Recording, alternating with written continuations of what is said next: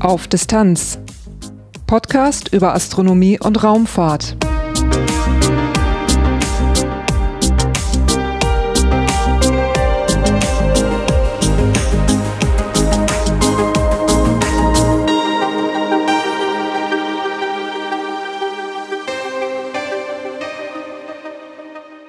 Hallo und willkommen bei Auf Distanz. Dieses ist Episode 46, erschienen am 30. Juli 2019.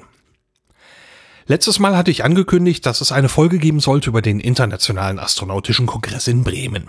Die ist auch mitten in der Produktion gewesen, da erreichte mich eine E-Mail von der Europäischen Raumfahrtagentur ESA. Es war eine Einladung zu einer Veranstaltung namens Take Me to the Moon. Bei dieser Veranstaltung in Darmstadt blickte die ESA auf die Raumfahrt zum Mond. Da musste ich natürlich hin und hatte dann auch die Möglichkeit, dort einige Gespräche zu führen. Und diese Gespräche schiebe ich mit der heutigen Folge nochmal dazwischen. Also es geht um die Raumfahrt zum Mond. Danach folgen einige astronomische Ereignisse, danach kommen zwei Veranstaltungstipps und zum Schluss ein bisschen was in eigener Sache, dieses Mal ein ganzer Haufen Danksagungen. Durch die Sendung führt sie Lars Naber. Titelthema am 16. Juli 2019 kamen mehrere Dinge zusammen. Der Start der amerikanischen Mondmission Apollo 11 jährte sich zum 50. Mal. Am Abend gab es eine partielle Mondfinsternis und sowieso wird in der Raumfahrt momentan sehr viel vom Mond gesprochen. Die Europäische Raumfahrtagentur ESA nutzte diesen Tag, um über die aktuellen Entwicklungen der Raumfahrt zum Mond zu sprechen. Dafür gab es im Europäischen Raumfahrtkontrollzentrum ESOC eine eigene Veranstaltung. Sie hieß Take Me to the Moon. Zum 50. Jahrestag zum Start von Apollo 11 spielte natürlich auch die astronautische Raumfahrt eine große Rolle. Einer der Menschen, die vielleicht künftig zum Mond fliegen werden, ist der ESA-Astronaut Matthias Maurer. Ich bin Astronaut, noch nicht geflogen, aber fertig ausgebildet und ich warte eigentlich darauf, dass ich äh, in den nächsten zwei, drei Jahren eine Mission in den Weltraum bekomme, hoffentlich zur ISS. Ich denke, das wäre der erste Schritt. Und passend zu dem Thema heute, Take Me to the Moon, hoffe ich natürlich, auch wie meine anderen Kollegen, dass ich auch mal die Chance habe, zum Mond zu fliegen zum Mond zu fliegen. Es ist auffällig, dass dieses Jahr, ähm, ich meine, wir haben eine runde Zahl, die 50, 50 Jahre wirkt verdammt lange her, aber ähm, im Moment nimmt die Sache mit dem Thema Mond wahnsinnig Fahrt auf. Alle reden über den Mond, alle wollen wieder hin. Äh, wie kann das, dass nach 50 Jahren jetzt plötzlich so ein, ein Druck, so ein Schub da ist? Ja gut, der Mond ist hip, das ist klar. Ähm, wir sehen den Mond jeden Abend am Abendhimmel und da möchten wir hin. Das ist ein Instinkt der Menschen zu erkunden, was gibt es da draußen und die Plätze, die wir noch nicht erreichen können, die sind natürlich umso interessanter. Aber ich glaube, das war auch schon vor 20 Jahren der Fall und auch vor 10 Jahren der Fall, als erst George Bush Senior gesagt hat, er möchte wieder zum Mond fliegen und dann äh, war er dann hatte die Pläne initiiert, aber dann gab es einen Präsidentenwechsel. Der nächste Präsident wollte dann wieder nicht zum Mond fliegen. Dann kam irgendwann George Bush Junior und hat gesagt, wir müssen zum Mond fliegen, hat das Constellation-Programm ausgerufen. Das heißt, diese Bestrebungen, wieder zum Mond zu fliegen, dort weiterzumachen, wo die Apollo-Astronauten aufgehört haben, die, äh, die gab es schon. Äh, ich hoffe nur, dass die jetzigen Bestrebungen ein bisschen nachhaltiger sind und dass wir nicht beim nächsten Wechsel des amerikanischen Präsidenten dann wieder von vorne anfangen. Ja, wobei man jetzt schon das Gefühl hat, dass es keine rein amerikanische Kiste mehr ist, sondern es läuft, also ich habe das Gefühl, es läuft überall, ist das Thema Mond ganz vorne mit dabei. Äh, da kann man schon ein bisschen Hoffnung haben, dass es dann so auf diese Weise weitergeht. Ja, das denke ich auch, insbesondere weil international sehr viel getan wird. Also die Amerikaner sind nicht die einzigen.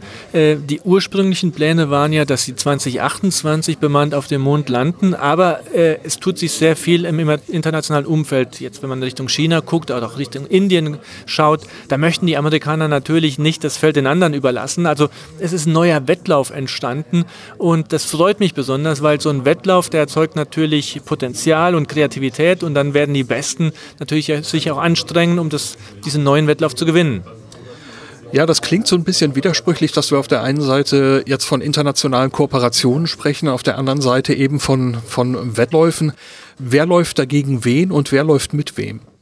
Ja, der amerikanische Vizepräsident hat gesagt, es ist ein neuer Wettlauf und sogar noch viel wichtiger als der vor 50 Jahren. Der Wettlauf ist nun zwischen den Wirtschaftsmächten USA und China. Und er sagt, wir müssen diesen Wettlauf gewinnen, um die Dominanz im Weltraum für Amerika sicherzustellen. Ich als Europäer würde mir natürlich sehr wünschen, dass wir das gemeinsam machen, dass wir international auch mit den Chinesen, mit den Amerikanern, auch mit den Indern, mit jedem Land, was an einer friedlichen Erkundung des Weltraums interessiert ist, gemeinsam zum Mond fliegen und dann auf dem Mond das lernen, was wir brauchen, um weiter in den Weltraum, weiter Richtung Mars zu fliegen. Ja, Sie sagen auf dem Mond etwas lernen. Wir sprechen hier teilweise von dauerhaften Mondprogrammen. Wir wollen jetzt hin, um dort auch zu bleiben. Das ist einer der Stichworte, die man immer wieder hört in der letzten Zeit. Was ist der Sinn von Mondmissionen? Was können wir dort lernen? Ja, ich denke, jeder Mensch, der abends in den Himmel schaut, der hat sich schon einmal die Fragen gestellt, die sich auch vor tausenden von Jahren die ersten Menschen schon gestellt haben, nämlich wie ist das Universum entstanden, wie kam das Leben auf die Erde und gibt es Leben da draußen? Und das sind die drei großen wissenschaftlichen Fragen, ähm, wo wir auf dem Mond noch etwas lernen können. So, die Frage, wie ist das Universum entstanden? Hier ist eine Idee auf dem Mond, und zwar auf der Rückseite des Mondes, wo man abgeschirmt ist ähm, gegenüber der Erde, dass man dort ein großes Radioteleskop aufbaut und dort Radiofrequenzen empfangen kann, die in der Frühphase des Universums entstanden sind, in einer Phase, bevor noch die allerersten äh, Sonnen anfingen zu leuchten. Das heißt, ist eine grundlegende Information. Die Wissenschaftler wissen, dass es diese Signale gibt. Die können wir auf der Erde aber nicht empfangen, weil die Erdatmosphäre schluckt diese Frequenzen. Die haben so einen Peak bei 30 Megahertz. Auf dem Mond können wir das empfangen, können sehr viel lernen. Also spannend. Das zweite ist, wie kam das Leben auf die Erde? Hier gibt es die Hypothese, dass Urmaterie, also die allerersten organischen Verbindungen mit Kometen auf die Erde kamen und daraus dann das Leben entstanden ist. Diese Kometen sind vor viereinhalb Milliarden Jahren oder vier Milliarden Jahren auf der Erde eingeschlagen, sind diese Spuren sind auf der Erde jetzt aber weg. Also die Erde ist ja immer frisch an der Oberfläche. Wir haben Wetter, wir haben Klima, wir haben Vulkanismus, Plattentektonik. Also auf der Erde haben wir immer eine neue, frische Oberfläche. Der Mond ist genauso alt wie die Erde. Der Mond ist aber tot und verändert sich nicht an der Oberfläche. Deswegen ist der Mond ein ideales Geschichtsbuch und wir können jetzt auf dem Mond vielleicht noch die Spuren dieser Kometen suchen, die vor vier, viereinhalb Milliarden Jahren auf der Erde eingeschlagen sind. Die haben damals auch den Mond getroffen. Und im Mondpolarbereich gibt es Krater, die liegen dauerhaft im Schatten. Und dadurch sind die Temperaturen im Innern dieser Krater so kalt, dass sie mit zu den kältesten Temperaturen in unserem Sonnensystem zählen. Das sind Temperaturen von minus 240 Grad. Das heißt eine riesige Eistruhe. So, und in dieser Eistruhe vermuten die Wissenschaftler auch heute noch die Spuren von diesen Kometen und eventuell auch noch von den ersten organischen Verbindungen. Und das wäre natürlich ein super Clou äh, oder ein Schatz für die Wissenschaftler, wenn wir Astronauten dort runterlaufen könnten und könnten diese Eisspuren sichern und was über das Beginn oder den Anfang des Lebens lernen. Das ist Thema Nummer zwei. Thema Nummer drei ist, viele Menschen fragen sich ja, sind wir allein oder gibt es da draußen noch Leben im Universum. So, wir entdecken dank moderner Teleskope immer mehr Exoplaneten, also Planeten in anderen Sonnensystemen. Erst haben wir große Planeten entdeckt, die zu groß sind, um Leben zu beherbergen, so ähnlich wie äh, Saturn und Jupiter, also Gasriesen. Aber mittlerweile werden die Teleskope immer besser und wir entdecken dann auch Planeten, die vielleicht erdähnlich sein können. So, die sind nun aber sehr, sehr weit weg. Wir können da nicht hinfliegen und nachschauen, ob es dort andere Menschen gibt oder andere Lebewesen. Aber was wir machen können, ist, wir können versuchen, unser eigenes Sonnensystem viel besser zu verstehen. Zu verstehen, wie das entstanden ist, wie ist die Erde entstanden, wie sind die Nachbarplaneten entstanden, wie ist der Mond entstanden. Und wenn wir das perfekt verstanden haben, dann können wir vielleicht auch besser verstehen, wo im Universum müssen wir genau hinschauen, wo könnte ein Exoplanet sein, der erdähnlich ist. Einige Wissenschaftler fordern zum Beispiel, dass ein, eine Erde auch den Mond braucht, damit das Leben entstehen kann. Der Mond hat ja eine Anziehungskraft auf die Erde, er verursacht die Gezeiten, das heißt, das Wasser steigt und sinkt an den Ozeanen und dadurch ähm, vermuten sie, war das Leben erst möglich geworden. So, und wenn sich dies bewahrheitet, dann hätten wir schon mal einen Riesenschritt getan, um nach Leben außerhalb unseres Sonnensystems zu suchen. Jetzt sagten Sie gerade, wenn also Astronauten dort in diese Krater hinabsteigen könnten, um dort nachzuschauen. Das ist natürlich ein, ein ganz eindeutig ein Statement pro bemannte Raumfahrt. Wo ist da die Grenze für die robotische Raumfahrt und warum sollte man Menschen hinschicken? Ja, also ich habe da selbst ein bisschen geschmunzelt, weil dieser Krater, der so tief ist und so kalt ist, ähm, der hat eine, eine, einen Abhang von circa 30 oder mehr Grad und äh, Geröll. Das heißt, selbst auf der Erde wäre das schon anspruchsvolles Terrain, dort hinunter zu krabbeln, zwei Kilometer in die Tiefe zu gehen. Wenn man noch dazu rechnet, dort ist kein Licht, ist ja alles im Dunkeln, äh, es ist bitterkalt und ich muss noch einen Raumanzug haben, der mich gegen das Vakuum schützt, dann kann ich eigentlich schon sagen, ein Astronaut würde das mit heutiger Ausrüstung gar nicht schaffen, dort runter zu, zu klettern. Das heißt, vielleicht müssten wir dort zuerst einmal eine Sonde runterschicken, die nur runterfliegt, dann hoffentlich genug Batterie dabei hat, dass er äh, genügend lange überleben kann und dann wieder herauszufliegen, das Material. Also das wäre ein erster Einsatz für eine Sonde, also eine robotische Mission. Aber äh, ich denke, vielleicht ist es nicht das Entweder-Oder, was wir auf dem Mond machen wollen, also entweder Astronauten oder Roboter, sondern das Gemeinsame wird die Stärke bringen. Das heißt, Astronauten werden in Zukunft auch robotische Unterstützung haben. Künstliche Intelligenz wird ein ganz großer Schlüssel sein, ähm, gemeinsam mit intelligenten Robotern den Mond zu erkunden, auch in Mondhöhlen hineinzugehen. Das werden die nächsten Explorationsschritte sein. Können Sie ungefähr definieren, wo die robotische Raumfahrt da ihre Grenze hat, wo Sie sagen, ab da kann man besser einen Menschen einsetzen? Ja, wenn ich heute Richtung Mars schaue und mir den äh, Curiosity Rover ansehe, der schon seit acht Jahren über den Mars fährt, der hat in diesen acht Jahren so viel wissenschaftliche Ergebnisse erzeugt und so viel Gelände erkundet, wie ein Astronaut vermutlich in wenigen Wochen oder Monaten äh, erkundet hätte. So, das heißt, auf dem Mars wäre mit der jetzigen Technologie ein Mensch immer noch deutlich effizienter. Aber alles, was über den Mars hinausgeht, dass die Flugzeit so weit weg, also Richtung Titan oder Europa, äh, da möchten wir eigentlich gar keine Astronauten hinschicken, weil das viel zu lange dauert. Der Astronaut würde ja schon krebskrank dort ankommen wegen der Weltraumstrahlung. Oder wahrscheinlich äh, wird auch die psychologische Belastung zu groß, mehrere Jahre in einer engen Blechdose zu sitzen. Dann schauen wir noch mal eben in die Nähe. Thema ist ja auch der Mond heute. Ähm, eine der, der, eine der Konzepte zum Mond zu fliegen, wieder dort ja, Fuß zu fassen, ist das sogenannte Space Gateway. Lunar Orbital Platform Gateway heißt es, glaube ich, neuerdings. Ähm, was ist die Bedeutung des Gateways? Ja, also dieses Gateway ist für uns eine Station im Mondorbit.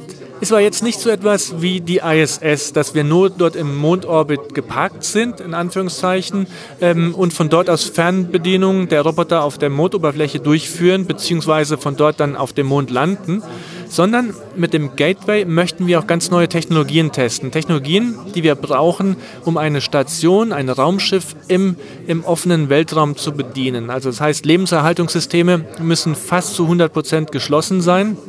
Wir müssen gucken, dass wir einen Energiehaushalt haben, der äh, nachhaltig ist. Und wir müssen natürlich auch Antriebe haben, die uns erlauben, die Bahn zu wechseln. Wir möchten nicht in einem konstanten Orbit fliegen, sondern wir möchten auch gezielt die Bahnen verändern, ähm, der, langfristig ist dieses Deep Space Gateway dafür ausgelegt, auch ein Raumschiff zu sein oder die Komponenten zu testen, die wir mit einem Raumschiff brauchen, um Richtung Mars zu fliegen. Das heißt, es ist gleichzeitig die Station im Mondorbit, aber andererseits auch das Raumschiff, was die Technologien für Mars prüft und testet. Jetzt äh, soll es mit dem Deep Space Gateway ja schon sehr schnell losgehen. Äh, haben Sie da Zahlen? Ja, wir möchten als allererstes ähm, die Energieeinheit hochschicken. Ja, das wird äh, von der amerikanischen Industrie gebaut. Ich glaube, der Auftrag ist auch schon vergeben, wird dann auch von ähm, äh, in, ähm, industriellen Anbietern gelauncht. Also jetzt nicht mit einer Schwerlastrakete der NASA, sondern vermutlich SpaceX oder äh, Blue Origin, könnte ich mir vorstellen. Das wird dann das erste Element sein, was im Mondorbit äh, aufgebaut wird. Dort werden sich dann weitere Module anschließen. Wir werden dann ein ganz kleines Habitation-Modul haben, das heißt eine, äh, eine Kabine für die Astronauten, weil 2024 möchten wir ja schon zum Mond fliegen oder die Amerikaner und dort landen. Und dann brauchen wir dieses Kernstück des Deep Space Gateway, das muss dann verfügbar sein. Also ich muss eine Funkverbindung haben, ich brauche Energie und Antrieb und ich brauche einen Bereich, wo sich Astronauten aufhalten können, um dann umzusteigen in den Lander. Hier mussten wir das Gespräch dann leider unterbrechen. Für Herrn Maurer standen noch weitere Interviews auf dem Programm und die Zeit wurde einfach knapp. Ich hoffe aber, dass ich das Gespräch bei Gelegenheit noch fortsetzen kann.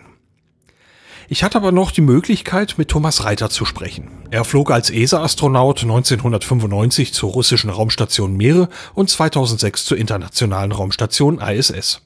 Heute ist Thomas Reiter ESA-Koordinator für internationale Agenturen und Berater des ESA-Generaldirektors. Was empfinden Sie, wenn Sie heute über die Mondlandung nachdenken, 50 Jahre danach? Ja, das hat immer noch äh, ähm, den Gänsehauteffekt für mich. Ähm, ich war damals elf Jahre und ähm, wenn ich also mal so an dieses Gefühl zurückdenke, ähm, in der Nacht, äh, in den frühen Morgenstunden des 21. Juli über die Straße zu gehen, äh, den Mond zu sehen und äh, die zu wissen, dass dort oben Menschen ähm, tatsächlich ihre ersten Schritte machen, das war einfach überwältigend. Und dieser dieses Gefühl und diese Erinnerungen, die haben sich natürlich auch in die Erinnerung eingebrannt und das begeistert mich heute noch wie vor 50 Jahren. Ja, ich selber hatte jetzt nicht die Gelegenheit, die Mondlandung zu, zu erleben, aber ähm, als mir dieses Jahr so bewusst wurde, 50 Jahre, das ist irgendwie verdammt lange her. Und jetzt nach 50 Jahren ist im Moment so richtig Druck im Kessel, dass alle davon sprechen, wieder zum Mond zurückzukehren. Wie kann das, dass sich das gerade in diesem Augenblick so, so ein Druck aufbaut, so ein, ein Wille da ist, da wieder hinzukommen?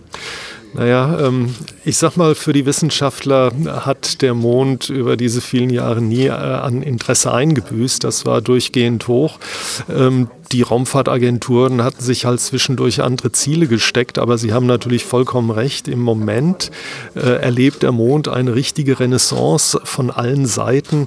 Ähm, USA, Russland, Europa, Japan, Indien, die äh, gerade auch dabei sind, eine Sonde dort hochzuschicken. Jetzt drücken wir natürlich die Daumen, dass der Start auch funktioniert. Der muss jetzt erstmal verschoben werden. China natürlich mit Chang'e 4. Äh, da ist natürlich so auch ein kleiner Wettbewerb Wettbewerb mit dabei, aber neben dem wissenschaftlichen Interesse weiß man halt heute, dass es dort oben wirklich Ressourcen gibt, nämlich Wasser, hauptsächlich in den Polregionen, andere Ressourcen wie seltene Erden in bestimmten ähm, Regionen auf der erdzugewandten Seite, auf der erdabgewandten Seite und wer weiß, welche Ressourcen man dort noch finden kann.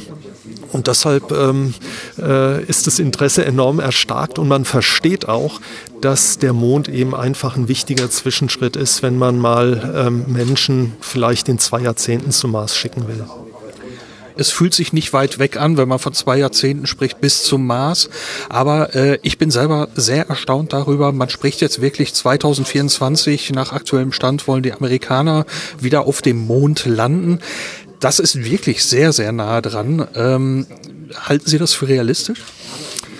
Naja, ähm, sehen Sie, wer hätte ähm, 1961, als Kennedy diese berühmte Rede vom Kongress gehalten hat, ähm, geglaubt, dass es tatsächlich möglich sein würde, in den folgenden acht Jahren ähm, Menschen zum Mond und wieder zurückzubringen. Und da hatte das Raumfahrtalter mal gerade begonnen.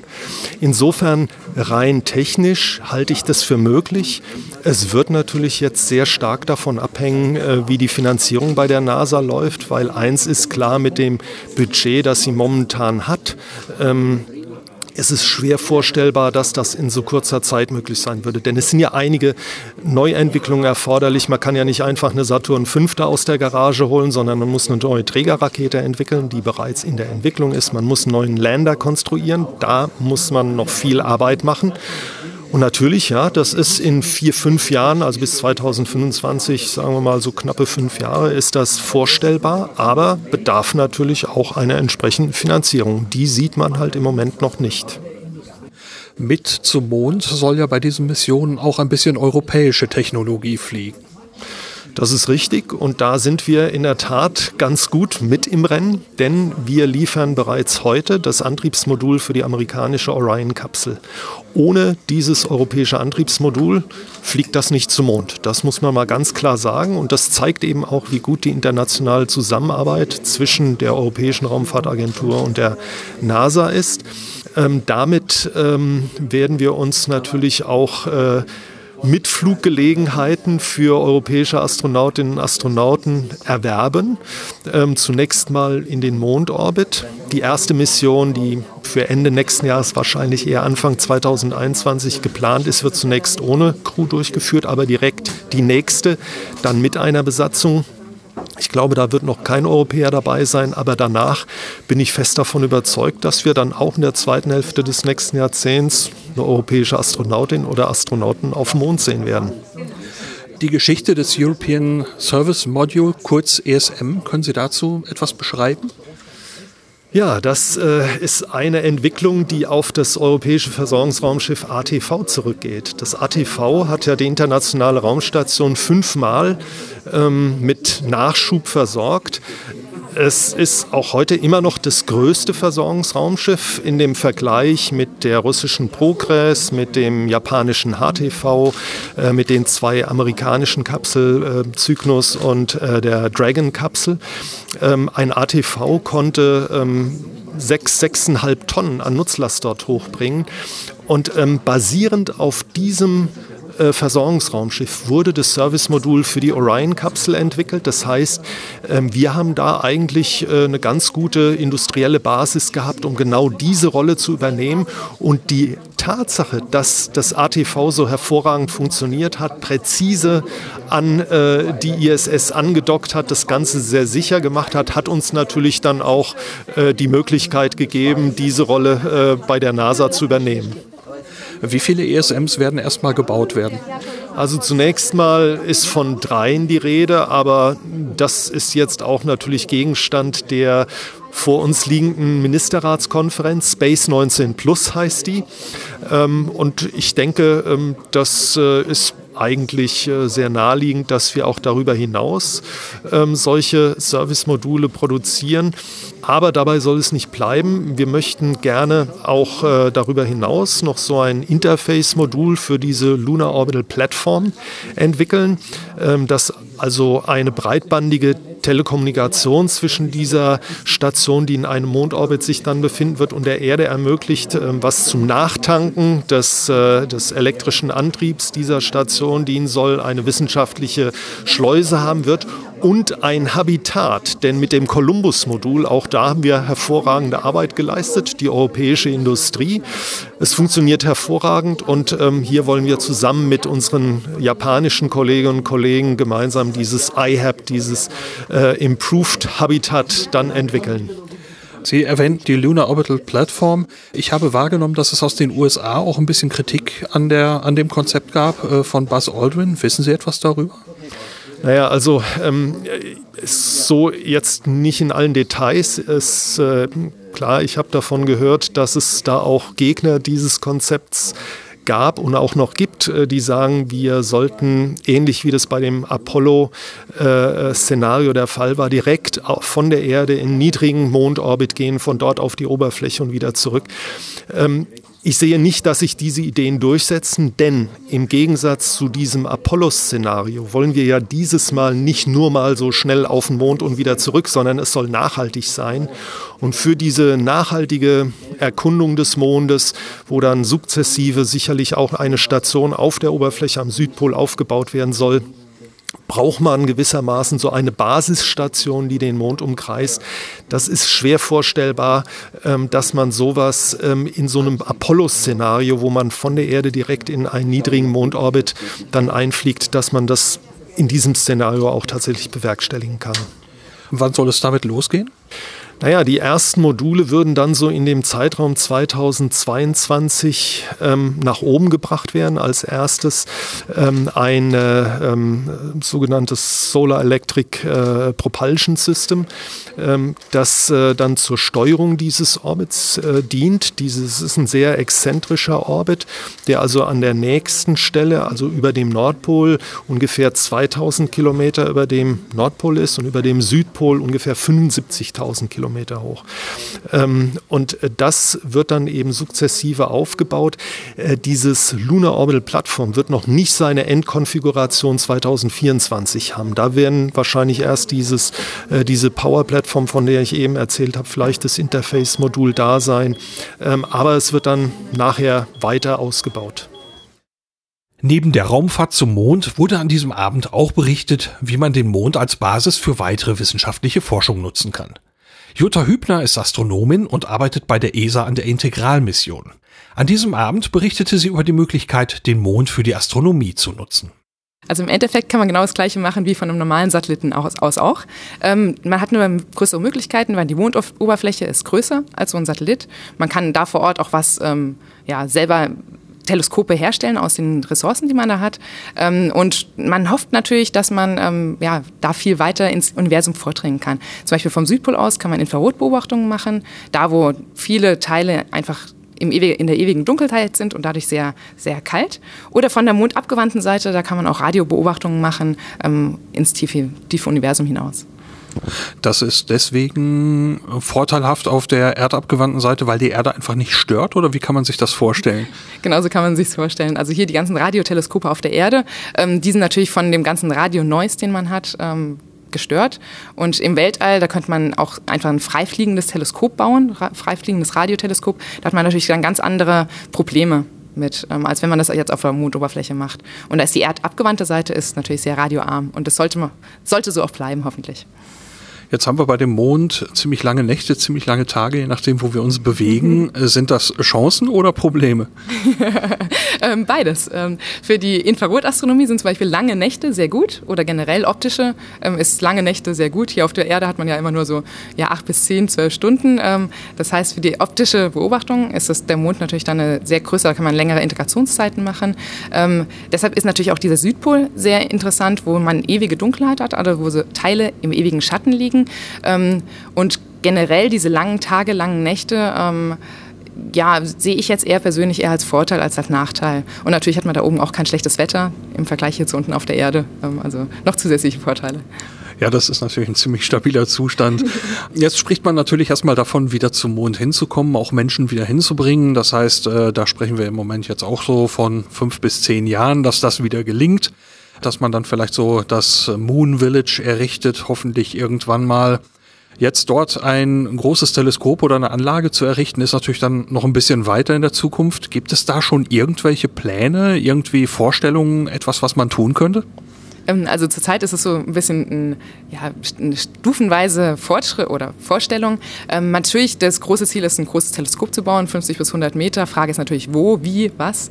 Ähm, und da ist es so, dass man jetzt mit den Überlegungen schon anfangen muss. Das heißt, ähm, der Ort, wo man das Moon Village baut, sollte natürlich an einem Ort sein, wo man auch das große Teleskop ähm, aufstellen will am liebsten. Das heißt, ähm, jetzt, muss, jetzt muss man in die Diskussion einsteigen mit einsteigen in die ganze Planung. Ähm, das heißt, wenn die, die, die Missionen sich überlegen, wo sie landen, wo was gebaut wird, wo was errichtet wird. Da muss immer die Idee sein, okay, ist es astronomisch gesehen, ähm, macht es da Sinn, da auch Teleskope aufzubauen ähm, oder die, den astronomischen Gesichtspunkt mit reinzubringen. Aber natürlich ein großes Teleskop ist natürlich nur im Zwischenspiel zwischen Mensch und Roboter möglich. Das heißt, ähm, bis das wirklich aufgebaut ist, dauert es noch sehr lange. Aber es wird schon aktiv mit, ja, mit in Erwägung gezogen bei dem, bei dem Plan Moon Village. Genau, auf jeden Fall. Man will ja natürlich auch ähm, was wissenschaftlich noch weiterkommen. Und da nicht nur die Wissenschaft des Mondes, sondern auch die Wissenschaft vom Mond aus, was da sozusagen, das ist ja eine Bereicherung, ähm, genau, was man, was man dann noch machen kann. Sie sagten gerade 50 bis 100 Meter Größe. Ähm, was kann man sich da für eine Konstruktion vorstellen? Das ist ja gewaltig. ähm, da hat man natürlich den Vorteil auf dem Mond, dass man nur ein Sechstel ähm, der Erdanziehungskraft, äh, der, okay, der Gewichtskraft hat. Das heißt, man kann da einfach ähm, ultraleichte Materialien nehmen, dann da große Teleskope bauen.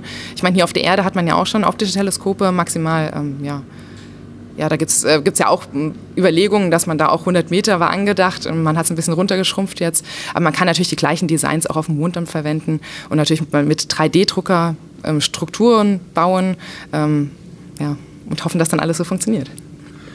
Wow. Äh, Gibt es da eine ganz, ganz grobe Zeitperspektive, wo man sagt, ja, wir können uns vorstellen, das bis dann und dann zu tun? Also mit so einem kleinen 1-Meter-Teleskop kann man ja mal anfangen und das kann man natürlich machen, bis kurz nachdem der erste Mensch da oben wieder gelandet ist, kann man das aufbauen. Also da sehe ich den Zeitrahmen eher kurz, ähm, ein großes Teleskop. Ähm, also man, bei diesen Flüssigspiegelteleskopen, wo man einfach eine Flüssigkeit nimmt und die rotieren lässt, da rechnet man so mit 2025, könnte man dann theoretisch schon so 20 Meter große Teleskope bauen, theoretisch. Ähm, aber ist natürlich, ähm, es verschiebt sich ja natürlich jetzt alles. Also das ist so die Sache, wann ist wirklich der erste Mensch oben, wann kann man da was bauen und man muss klein anfangen. Soweit das heutige Titelthema.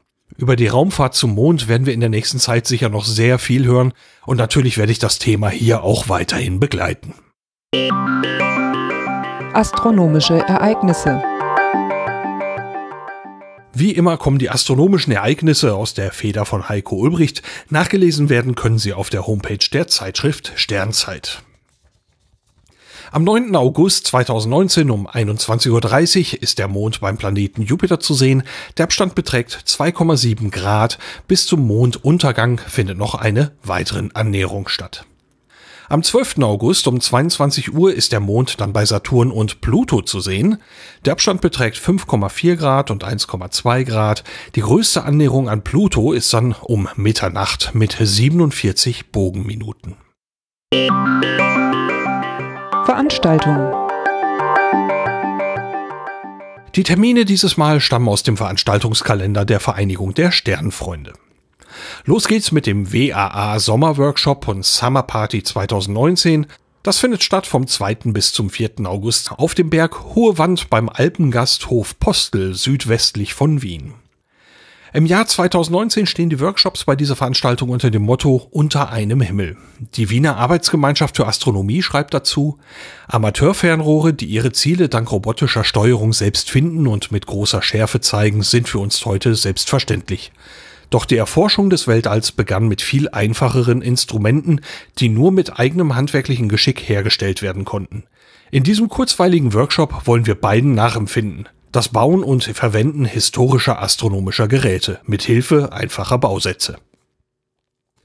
Am 10. August ist dann in der Sternwarte Stuttgart die 10. City Star Party.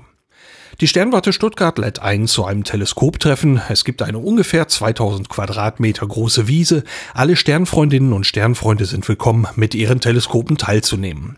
Anfängerinnen und Anfänger sind ausdrücklich willkommen, auch ohne Teleskop. Um Anmeldung wird gebeten. Auf Distanz ganz nah. Und das war's auch schon wieder für diese Ausgabe von Auf Distanz. Durch die Sendung führte sie Lars Naber. Zum Schluss möchte ich dieses Mal einige Danksagungen loswerden. Los geht's mit dem Reisebericht des Projekts Auf Distanz Goes Baikonur. Da hatte ich in der letzten Episode ja von berichtet, dass das stattfindet. Das war nämlich am 15. Juni. Also, die Veranstaltung ist gewesen und allen, die da waren, kann ich einfach nur unheimlich Danke sagen. Der Abend ist von meiner Seite inhaltlich nicht wie geplant gelaufen, aber es gab einen unfassbaren Zuspruch und eine unglaubliche Hilfe. Das war einfach phänomenal und ich kann, wie gesagt, einfach nur vielen Dank sagen. Danke, dass ihr da wart. Danke, dass ihr das Projekt unterstützt habt. Und natürlich allen, die das Projekt unterstützt haben und nicht dabei sein konnten, auch euch und Ihnen vielen herzlichen Dank. Dann gab es noch eine schöne Überraschung für mich. Das Deutsche Zentrum für Luft- und Raumfahrt gibt das DLR-Magazin heraus und, und da gibt's ähm, auch immer eine Reihe von Link-Tipps. Da wurde in der aktuellen Ausgabe, der Ausgabe 161, dieser Podcast auch sehr nett besprochen und dafür an das DLR vielen herzlichen Dank. Dies Magazin kann man kostenlos abonnieren, man kann es aber auch online als PDF herunterladen. Links zu beiden gibt es in den Show Notes. Dann gab es auch wieder finanzielle Unterstützung von Ralf und Sven. Wie immer auch euch beiden vielen herzlichen Dank dafür. So viel zu dieser Folge von Auf Distanz. In der nächsten Episode geht es dann, wie schon angekündigt, um den Internationalen Astronautischen Kongress in Bremen. Bis dahin, danke fürs Reinhören und bis bald.